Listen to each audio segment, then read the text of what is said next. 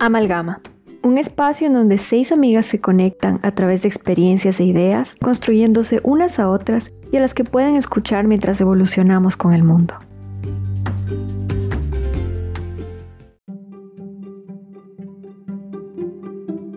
Hace algunos días vi en Twitter algo que llamó mucho mi atención.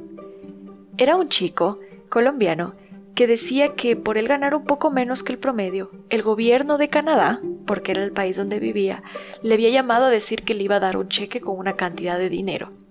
Al final el chico concluyó que simplemente amaba Canadá. Los comentarios que vi bajo ese tweet me llamaron muchísimo la atención. Había quienes decían, wow, qué bien por ti, o qué diferencia, mira, esto en Colombia nunca pasaría. Y otro tweet vi que decía, bueno, sí, allá tienes todo eso y dinero, pero no tienes paisajes, no tienes la comida, estás lejos de tu familia.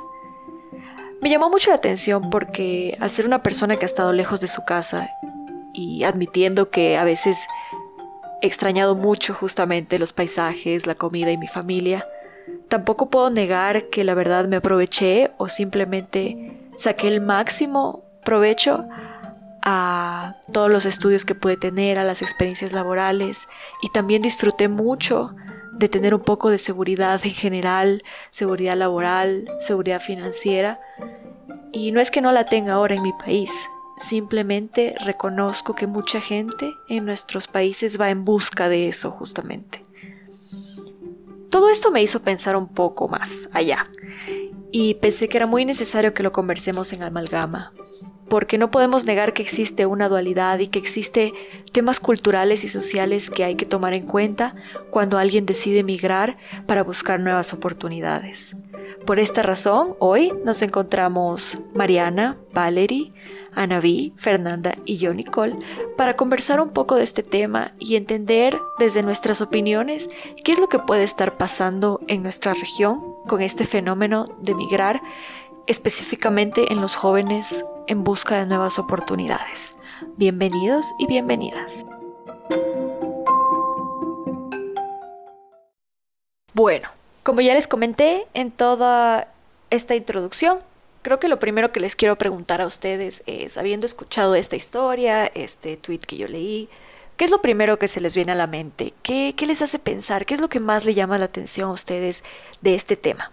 Yo creo que dentro de la libertad de las personas y, y, gracias a las facilidades que tenemos con medios de transporte como los aviones y demás barcos, lo que sea, para poder movernos del lugar y lo que estamos evolucionando porque no somos la generación que irá a la luna de vacaciones, quién sabe, no creo, pero igual algún día llegará ese momento. Y eso hay que empezar como a desmitificar el origen de este y no necesariamente, en ocasiones sí, pero no siempre tiene que ser por la migración que no es forzosa o económica, no siempre tiene que ser porque el lugar en el que se estaba antes está mal o tenga algún problema. Hablando desde el privilegio, muchas migraciones no son necesariamente por necesidad, sino más por el deseo de conocer otras culturas, de conocer otro mundo, de conocer otros pensamientos, otras personas, diferentes cosas. Eso por una parte. Luego ya vienen motivos de educación, ofertas laborales y demás. Y creo que el problema en relación al tweet es justamente la estigmatización de un lado y del otro y es esta necesidad del ser humano de estar opinando sobre la vida del otro todo el tiempo, de estar juzgando cada una de las acciones y claro, hay acciones sobre las cuales recae juicio, pero hay otras muy personales. Específicamente en ese caso del tweet vemos tanta incongruencia, tanta, como lo mencionabas, disonancia cognitiva entre unas condiciones perversas, entonces le metes falacias emocionales para apelar a no importa qué tan mal estemos porque somos el país más feliz del mundo, como dicen en Colombia. Y hay otro tipo de necesidades que buscan ser anuladas a través de este argumento. Tampoco es premiar simplemente el hecho de para siempre irte de tu tierra. Es que es una decisión tan personal como tener hijos o no, sobre lo cual de verdad no debería caer un juicio, pero estos juicios de valor y de nuevo estas falacias que no tienen un argumento necesariamente pesado, sino que lo que buscan es apelar a la emoción o a la descalificación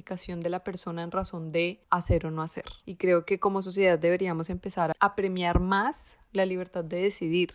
Qué maravilla que una persona, en el caso de la migración, especialmente porque trabajo con temas migratorios como es la migración venezolana, que tiene un origen en una dictadura y que es una necesidad de muchísimas personas. Ya hoy salió la actualización y han subido a 5.574 millones de personas venezolanas que han tenido que huir del país. O el caso de la migración en el Triángulo Norte. Pero cuando se habla de una migración que no es de necesidad, realmente no hay lugar a que la gente todo el tiempo esté juzgando, te vas a quedar allá sin tu familia, ¿sabes? Es una decisión tan personal que el precio a pagar va a ser de la persona. En Venezuela siempre ha sido como un tema bastante importante, ¿no? El tema me voy o me quedo. Y creo que es como nuestro principal tema de conversación. Y mm, puede caer en un juicio de valor, por ejemplo, tanto irse como quedarse. En Venezuela, debido pues a toda la historia petrolera, el tema de, irse del país y como la, la vinculación que nosotros tenemos con Estados Unidos, el tema de migrar a Estados Unidos siempre ha estado como muy bien visto. Sin embargo, por ejemplo, Ana Victoria o a mí, que nos dedicamos a temas que están vinculados con lo social y con lo político, muchas veces irse es como bueno, ya va, pero tú no has tenido una lucha por la democracia en el país, ¿cómo te vas a ir? ¿Cómo estás aquí perdiéndote las oportunidades de afuera? Entonces, siempre de un lado o del otro va a existir como ese juicio de valor. Y realmente yo al igual que Valerie pienso que eso es una decisión personal de cada persona. Yo, por ejemplo, apuesto por mi país y apuesto desde aquí porque creo que en este momento puedo hacer algo desde aquí. Pero en el momento en que empiece a ver que pueden existir otras oportunidades o cosas diferentes afuera, no me voy a cerrar como a la oportunidad simplemente porque crea que, que bueno, estar aquí es lo más conveniente. O sea, creo que, que es un tema de circunstancias y de contexto y que esa decisión puede variar a lo largo del tiempo. Yo he vivido en varias ciudades, he tenido la experiencia de mudarme varias veces y y bueno, desde pequeña lo he sentido como una necesidad. Yo crecí en Barinas, una ciudad que el principal ingreso es la producción agropecuaria, pues yo no me veía viviendo toda mi vida allá. Entonces, desde que tenía 17 años, sabía que, que me tenía que mudar.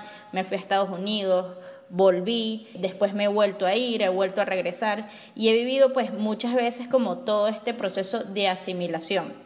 Pero creo que ha sido un tema debatido y que tiene mucha tela que cortar y que muchos autores lo han eh, estudiado desde hace muchísimo tiempo. Eh, una vez leí en, este tema de, por qué América Latina no se había terminado de desarrollar como, como otros países y todo este tema de identidad y de cultura de, de los latinoamericanos, hay un autor, Vasconcelos, él habla de, de por qué nosotros nunca íbamos a ser desarrollados y decía, no íbamos a ser desarrollados hasta tanto pues no construyéramos nuestra identidad propia. Y él decía que eso tiene sus raíces en la migración de los españoles que llegaron a América Latina porque ellos estaban alejados de sus centros de inspiración y que ellos nunca iban a llegar a ser igual que sus primos, que sus pares, sus parientes que se habían quedado en España. Entonces, esto me lleva mucho a pensar el tema de, los centros de inspiración y todo lo que significa la migración a nivel de identidad, a nivel de cómo te construyes como persona.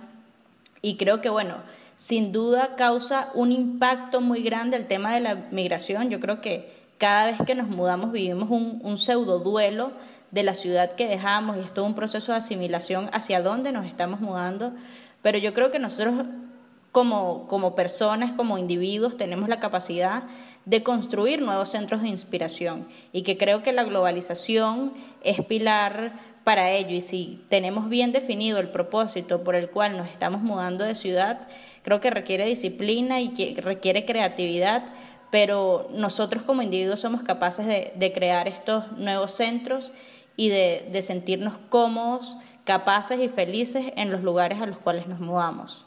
Eh, a mí este tema, aparte pues de lo que ustedes han dicho, también lo veo desde la perspectiva en que lamento un poco que como latinoamericanos tengamos a veces que irnos para encontrar oportunidades que se adecúen a nuestros perfiles, a lo que deseamos, ¿no? Porque, por ejemplo, no es tanto por necesidad de que necesitas salir de un lugar para suplir tus necesidades básicas, pero sí lo necesitas porque sabes que por tu perfil y por las cosas que deseas, quizás en el país en el que estás no lo vas a conseguir y no vas a tener la estabilidad laboral que te van a brindar en otras partes o las garantías que te brinda, por ejemplo, estar en otro país en donde por lo que haces te van a pagar muchísimo mejor. Es como un poco, por ejemplo, el tweet del que tú hablas, Nick, es claro, tienes que renunciar a unas cosas que son de tu apego en tu país, de la comida, de tu familia, de lo que sea, que es muy personal si quieres hacerlo o no, pero que también es lo haces es precisamente porque sabes que eso que te pasó allá no te hubiera pasado por lo menos aquí en Colombia, o sea, y jamás te van a decir aquí, ay, usted gana menos del promedio, véngale, le subimos un poquito más nosotros desde el gobierno para que usted esté mejor. Eso en muy pocos países latinoamericanos va a llegar a pasar, entonces uno empieza a pensarse en otros países en los que puedas tener ese, esa estabilidad que como una vez un ex jefe mío me dijo, usted ahorita está joven y tiene muchas ganas y energía, pero más adelante lo que vas a querer realmente es una estabilidad económica y emocional en un lugar en el que tú sientas que te retribuyen de una manera adecuada por lo que aprendiste y por lo que estás dando y que lamentablemente muy pocos países latinoamericanos te pueden brindar esas garantías. Entonces eso no es una necesidad como no es una primera necesidad pero sí es algo que se te brinda de acuerdo a lo que has empezado como a ver en otros países y a comparar lo que podrías llegar a tener en otros lugares no entonces eso me genera un poco de como de tristeza no o sea no es tristeza es como me genera un poco de desesperanza tal vez de decir, bueno, me voy a tener que ir de donde yo estoy eh, si en algún momento quiero tener una mejor carrera profesional y no solamente en un trabajo, sino también en oportunidades académicas, en donde yo sé que, por ejemplo, hay otras universidades en el mundo en las que según lo que yo quiero estudiar, por lo menos derechos humanos, son mucho mejores que las que están aquí en Colombia. Entonces, en algún momento es clarísimo para mí que me voy a tener que ir para algún lugar a hacer mi maestría para que quizás si, si quiero volver a Colombia, pues se me retribuya mejor mi trabajo, porque si lo hago de una universidad de aquí que quizás no tiene el mismo estatus que otras universidades extranjeras, pues me van a pagar mucho menos y voy a tener menos oportunidades.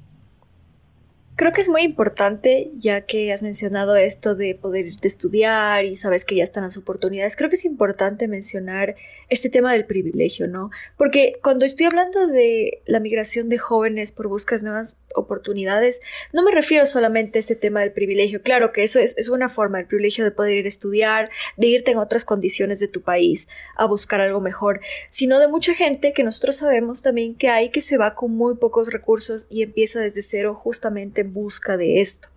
Creo que eso es una cosa muy importante que decir. Lo otro es, ¿qué pasa cuando nosotros mismos estamos diciendo, estamos resaltando y reconociendo que se trata de una decisión personal. Pero no podemos negar, como dijo Fer, que hay problemas estructurales en nuestra región. Entonces la decisión no es tan difícil, ¿sabes? La decisión de irnos no es solamente un tema muy personal en el sentido de que yo quiero lo mejor para mí como persona, como profesional, sino que la vida en verdad se convierte en algo que la verdad tú pierdes esperanzas estando aquí. Y no solamente es en el ámbito de nosotros, de las ciencias sociales, yo veo, me veo a veces con muchas limitaciones aquí en mi país, pero creo que no, no podemos negar eso, no podemos negar que hay, hay problemas estructurales aquí que no nos permiten, lo cual nos lleva a pensar si es que hay tanto espacio para poder arreglar las cosas aquí o hay tanto potencial para arreglar las cosas aquí. ¿Por qué no los jóvenes buscan esas oportunidades de arreglarlo aquí? O sea, eso es, me parecería, he escuchado ya, de hecho un amigo recibe comentado y me decía, yo me quedo aquí, brillante él, yo me quedo aquí porque yo sé que las cosas aquí pueden ser mejor, yo sé que yo puedo mejorar, yo quiero formar parte de, de ese cambio, ¿no? Y, y, no sé hasta qué punto eso es algo que nos, que valga la pena que nosotros nuestra vida la dediquemos a un ideal que puede muy bien no cumplirse, ¿no? O, o si es algo noble de nuestra parte hacerlo. Esa es una pregunta que, que me nace de todo esto? Yo creo que potencial no es oportunidad. Hay, siempre va a haber potencial de algo. O sea, por supuesto, todo país tiene el potencial a ser mejor a lo que es. más te preguntas constantemente, ¿están las oportunidades para que ese potencial se pueda llevar a cabo? Creo que es la pregunta constante de las personas que viven en países más en crisis, porque no es nada más de este lado del mundo, sino también lo vemos en países en guerra, en, el Medio Oriente, por ponerte uno de los ejemplos. Pues África también tiene una cantidad de migración demasiado fuerte por las condiciones de vida que hay ahí. Y siempre va a haber potencial.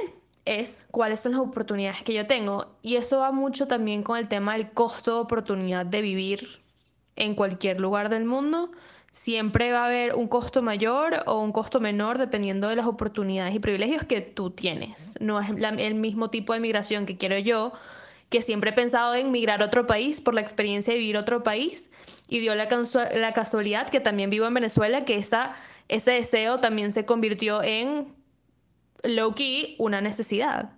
Porque si bien hay muchísimo potencial en Venezuela, sí, las islas son bellísimas y acá hay mucho potencial de turismo y acá hay mucho potencial de, de vender, o sea, en Venezuela se vende de todo. Está la oportunidad de yo poder tener un negocio legítimo sin tener que enchufarme con el gobierno para que sea próspero. Es una pregunta que dejo al aire para no meterme en mayor problema.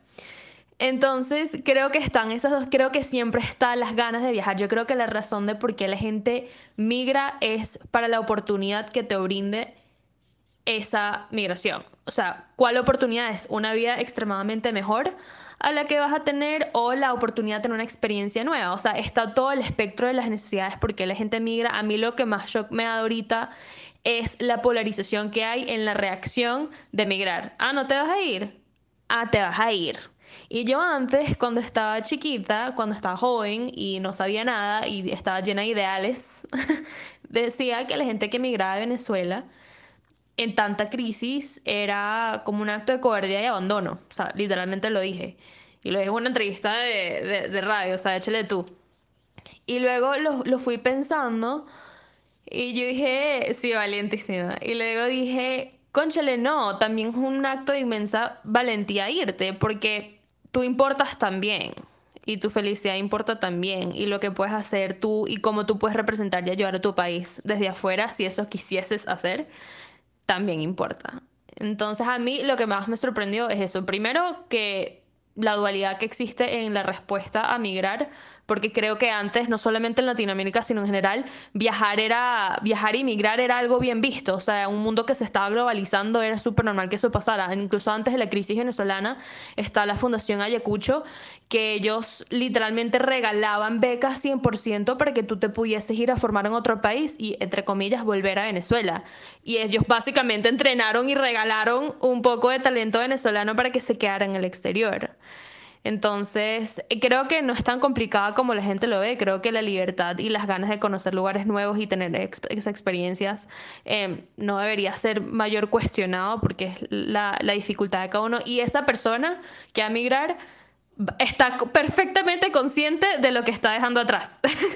o sea, no es, no es Ikigai, no me digas estoy dejando a mi familia en otro país. No me digas que hay una crisis en mi país. Ya la gente lo sabe. Entonces, ¿por qué empeorarlo? O sea, ya el peso está ahí y la esperanza también está ahí la doble moral y el estigma hacia todo en el que nada es bueno, porque como tú decías, Anaví, todo es criticado. Si se quedan, ¿por qué se quedan? Y si se van, tan malos porque se van. Yo que voy a ser presidenta y que vivo en otro país y desde hace ocho años he estado intermitente, siempre he estado afuera y adentro, afuera y adentro, porque yo creo que puedo trabajar mucho por Colombia, a veces dependiendo del campo incluso más, desde afuera. Claro, yo jamás he pensado abandonar 100% Colombia porque en estos ocho años he estado viviendo en cuatro países diferentes, en dos continentes distintos y siempre he estado presente en Colombia en actividades políticas colombianas, ahorita trabajando con la migración de la región, siempre, siempre relacionado todo con Colombia y con el desarrollo de Latinoamérica, pero no debe haber una condena a que salgas, es como literalmente si estás en tu casa y puedes trabajar en el campo en la ciudad, es que porque tienes que elegir si puedes tenerlo todo, claro, cuando hablamos desde el privilegio de nuevo, pero si tienes la capacidad de hacerlo, ¿por qué no? Y si haciéndolo puedes ayudar a un número mayor de personas, ¿por qué condenarlo? Y esto pasa mucho en la idiosincrasia latinoamericana. Esta condena se fue, qué mal porque se fue, se olvidó de su gente y de su. No se olvidó, ¿tú qué sabes a qué se fue? Y si se fue a prepararse mejor para volver con conocimientos mejores y mejorar justamente un área específica de su estudio o la razón que haya sido, porque es que a ti el único que tiene derecho a preguntarte qué vas a hacer en X o Y país es la autoridad migratoria de cada uno de esos estados que te pregunta al llegar. De resto, no le tiene que importar a nadie. Yo creo que sí es un problema la fuga de cerebros en el sentido literal y es cuando se fugan, ¿ya? Pero de todas maneras es una decisión muy individual. Lo que creo que puede llegar a acercarse un poco al ideal es preparémonos donde sea que consideremos que lo hagamos mejor. En mi campo, que es el derecho internacional, puedo decir que de todas las experiencias académicas que he tenido en tres universidades distintas, en una como profesor asistente en Stanford y la otra en la Universidad de Barcelona como estudiante y en la Universidad del Rosario en Colombia como estudiante de pregrado, la Universidad de Colombia es maravillosa. Estando en el field,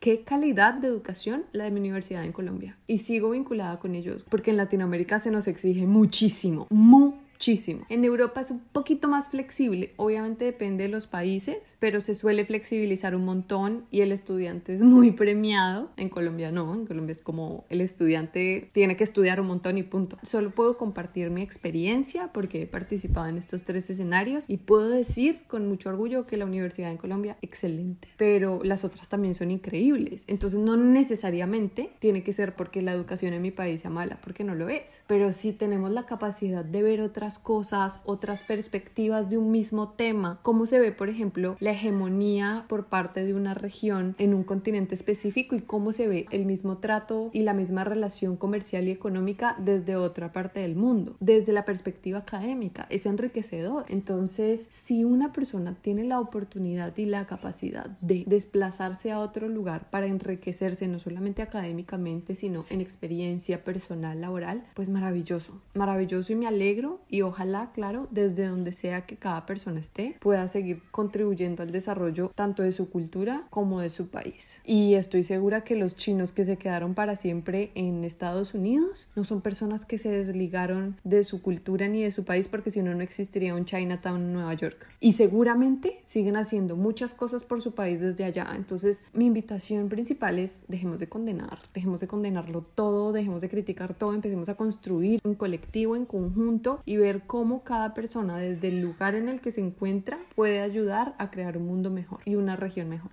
Me parece sumamente válido e interesante lo que dices, Val. Yo de verdad que personalmente veo de manera muy positiva la migración y además que creo que las personas en la medida en que migran se vuelven mucho más abiertas y con capacidades mayores para poder hacer redes de contacto, así como también veo que las ciudades en donde reciben inmigrantes son ciudades que tienden a ser que tienden a tener mayor conocimiento, mayor crecimiento, por algo las ciudades puerto pues tienden a ser mucho más interculturales. Atenas fue Atenas porque fue un puerto que recibió entrada de muchísimas personas que eran de afuera y hubo muchísimo intercambio cultural. Aquí lo vemos también, por ejemplo, en Venezuela. Caracas es una ciudad que tiene muy cerca la entrada, tiene una costa, la ciudad es frontera también, que son las membranas osmóticas del Estado y por ende hay mayor intercambio cultural, hay mayor crecimiento, mayor apertura y creo que es importante pues este intercambio cultural.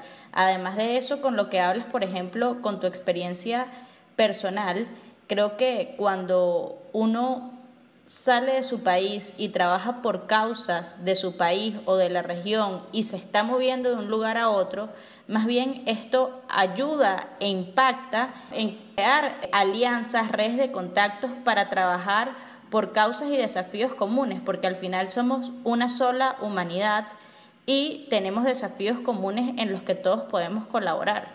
Es decir, no estamos solos lo que pasa al lado de nuestras fronteras importa, lo que pasa al, al otro lado del continente también nos debe importar.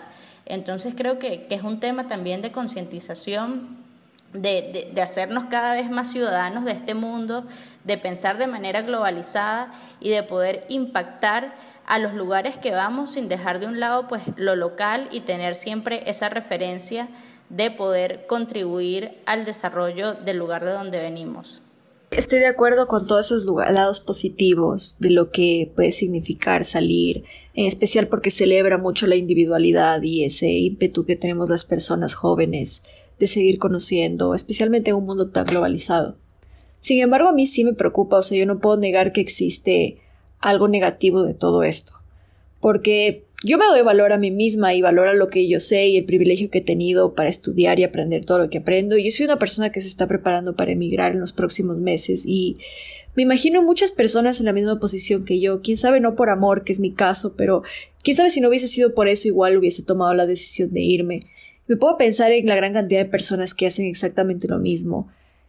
Muchas veces viene de ya haber tenido esta posibilidad de viajar antes, es decir, que tal vez estás muy bien preparado, que tal vez has tenido buena experiencia, que tienes mucho talento y habilidades. ¿Qué pasa cuando todo eso, en, una, en gran cantidad, simplemente sale del país? Simplemente deja atrás países como los nuestros, que como ya lo indiqué, son países con problemas estructurales súper grandes, em, sociales, mucha desigualdad. ¿Qué pasa cuando lo mejor de todo del país se va, se va y se va? Buscando oportunidades en lugares donde puedan de verdad thrive, como que puedan ser, hacer lo máximo de sus capacidades. ¿Qué pasa con nuestros países? Quedan, entre comillas, solos. Porque, repito, mi país es particularmente uno en el que la migración lo ha afectado muchísimo. Porque primero se fue toda esta capacidad eh, intelectual, por decirlo de una manera, o sea, todas las personas profesionales em, formadas se, fueron del país, o sea, es clarísimo. Yo empecé en mi primer año de la universidad con 150 personas en mi salón, nos grabamos 7. Por lo no, no le estoy exagerando ese número, nos grabamos 7 de los cuales por lo menos 50% de ellos se fueron. Eso es un 50% de un salón de abogados que se fueron del país. A quién sabe si, si poder cumplir con sus prospectos eh, académicos en otros países. Em, deja países que los abandonan, porque si es una, muy lindo y todo migrar, pero es una especie de abandono a tu país porque lo estás dejando sin nadie cuando todo el mundo se va y es lo que está pasando en muchísimos los países, todo el mundo está migrando al mismo lugar, que le genera un problema importantísimo de cómo vamos a recibir a inmigrantes de todo el mundo en este espacio limitado a territorio y además sus países se están quedando solos para que la razón de por qué muchos se fueron, que eran porque existen gobiernos totalitaristas donde no cumplen con las necesidades de su pueblo, etcétera, etcétera, etcétera, los están dejando a las manos de, esos gobernantes. Entonces no hay avance en ese país, mientras que a donde emigraron se convierte un problema su llegada. Y eso genera xenofobia, genera los límites de oportunidades para ti, migrante, en ese país. Y eso es lo que hace emigrar tan difícil, especialmente ahorita, incluso si te fueses con todos los privilegios del mundo. Igual, se crearon estigmas, se crearon eh, leyes para que te impidan poder migrar a ti hacia allá. O sea, eh, eh, pasan todas estas cosas y tu país queda abandonado. Venezuela, por un momento importante, y hablo de Venezuela porque lo vi, o sea, viví aquí cuando estaba vacísimo, sigue vacío. Em, no progresó y no progresó hasta que el gobierno se dio cuenta, berro, Venezuela está estancado y disculpa la expresión, pero está en la mierda vamos a ver si, si le facilitamos algo para ayudar y que se promueva la economía y liberaron los aranceles. Y a partir de ahí, cuando hubo inversión extranjera de los que se fueron, es que por fin Venezuela, entre comillas, cada cotar, se reactivó un poquito la economía. Y mm, eso, eso es lo que va a pasar. Dejamos los países abandonados y, y luego vemos cómo se puede ayudar desde fuera, pero sigue a la gente con los problemas adentro de ese país y no avanzó. Y uno siempre, yo personalmente, sentiría y sentí un poquito de culpa cuando fui a Estados Unidos un rato, pues.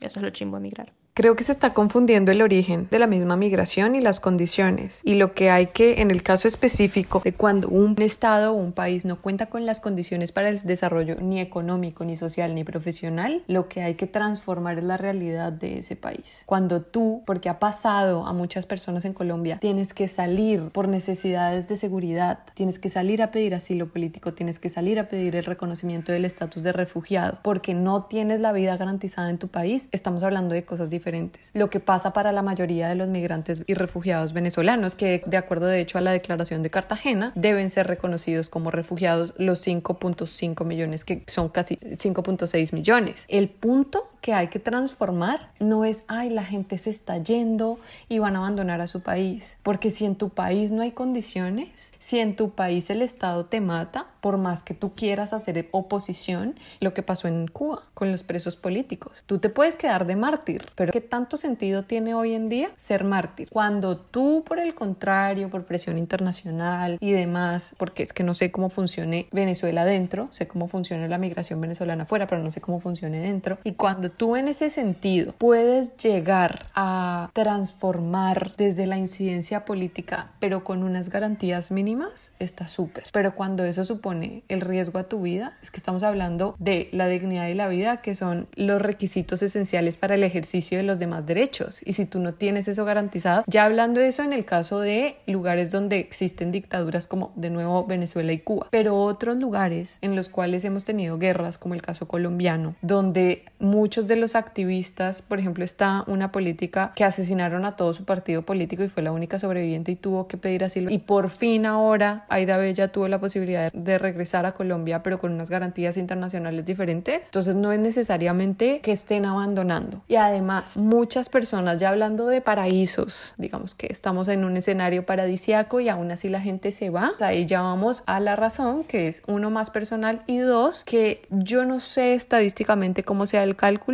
pero estoy segura que la mayoría, más que hagan su vida afuera, no abandonan del todo a su país, porque tú no solo ayudas a tu país estando dentro. Y creo que esta idea y de ahí la culpa que mencionaba Naví, que se nos ha impuesto, es casi inconsciente, pero también es consciente en el que tú solo puedes contribuir estando dentro y si no, ¿qué culpa porque estoy bien mientras mi país mal? No, no es verdad. Trabajo con personas que desde afuera hacen muchísimas cosas por su propio país. Hoy en día la globalización, la virtualidad, incluso en la pandemia nos demostró que se pueden hacer muchas cosas. Ahora, hay realidades mucho más difíciles. Si nos vamos al caso de nuevo venezolano, es muy difícil sacar la dictadura porque sabemos que hay bandas criminales detrás, porque sabemos que hay un narcoestado, un estado terrorista, que eliminarlo es bien difícil. No quiere decir que las personas que se hayan ido, ya hablando en ese caso específico, o de cualquier otro país, incluso paradisiacos, desde donde sea que estén, no hacen nada por su país. Creo que esa es la mentira más grande, de ahí viene la culpa y que eso es la realidad que hay que transformar, esa creencia. Indudablemente la fuga de cerebros es un problema para la región y, los problemas sistémicos y estructurales de cada país pues representan pues el gran desafío para frenar esta fuga de cerebros. Yo creo que en la medida en que existe una transición a la construcción de instituciones mucho más sólidas y sostenibles también debe existir un plan de acción para contrarrestar o mitigar los efectos negativos de la fuga de cerebros. Y creo que para ello los estados deben implementar políticas públicas para la repatriación o la migración de retorno. Creo que debe existir una orientación bastante abierta por parte de los estados y por parte de, los decisores públicos para realmente incentivar a, quienes se fueron a poder volver a, sus país, a, a, su país de origen. Y hay una metáfora que me gustaría destacar y es la de Ulises en la Odisea, Itaca. Y es que cuando él tiene, pues él se va de Itaca y pasa por toda esta Odisea y cuando regresa ya la ciudad a donde vuelve, a Itaca, ya no era igual a la ciudad en la que él vivía. Entonces, pues creo que esto le puede pasar a muchos venezolanos que ya están retornando y dicen, este no es el país del que yo me fui. Entonces creo que se les debe brindar todo un ecosistema para que realmente la migración de retorno sea posible. Entonces creo que, que es un tema que quienes pensamos en políticas públicas y quienes estamos pensando en cómo puede ser el desarrollo de América Latina y que apostamos por la construcción de mejores instituciones, pues creo que, es un tema también y un punto bien importante que también debemos de abordar. Y bueno, con esta intervención concluimos este episodio de Amalgama, en el que ustedes saben que nuestro llamado es siempre al pensamiento crítico, a la evaluación, a cambiar las ideas, a ver un poco más allá de nuestras propias opiniones. Esperamos que les haya servido de cualquiera de estos modos y que pueda enriquecer su conocimiento al respecto. Estamos atentos a sus comentarios y nos escuchamos en un próximo episodio. Gracias por escucharnos. No se olviden de seguirnos en nuestro Instagram, arroba amalgamashow. Aquí los esperamos para el próximo episodio sueños, realidades y un mundo de posibilidades compartiendo desde nuestra mesa hasta sus dispositivos.